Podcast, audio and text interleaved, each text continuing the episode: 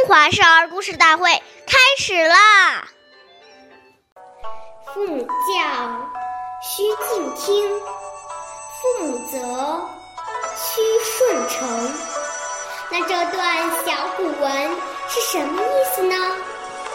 对父母的教诲要恭敬的聆听。我们做错了事，父母责备教诫时，要顺从的接受。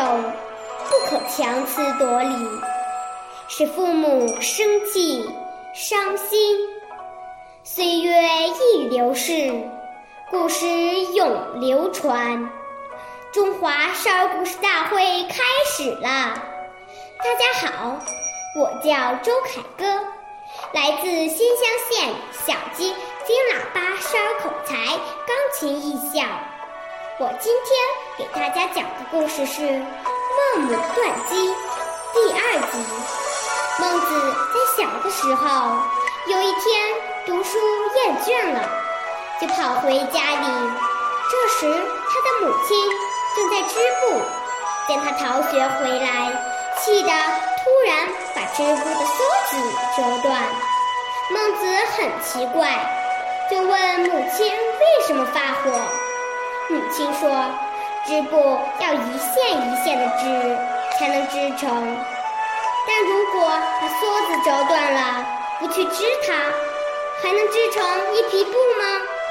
你的学业也一样啊，还没有学成就厌倦了，什么时候才能成为有用之才呢？孟子听了母亲的教诲，恍然大悟，从此发奋读书。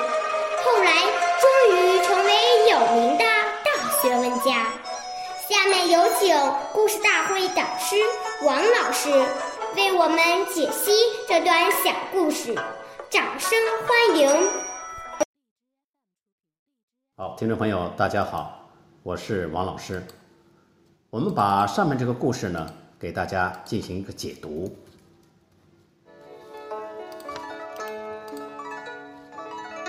父母的责备呢，大部分都是出自于爱心，所以即使是父母说错了，我们心里明白，也不必跟父母顶嘴，有则改之，无则加勉。我们深深的感念父母不厌其烦的教导和成就我们的苦心。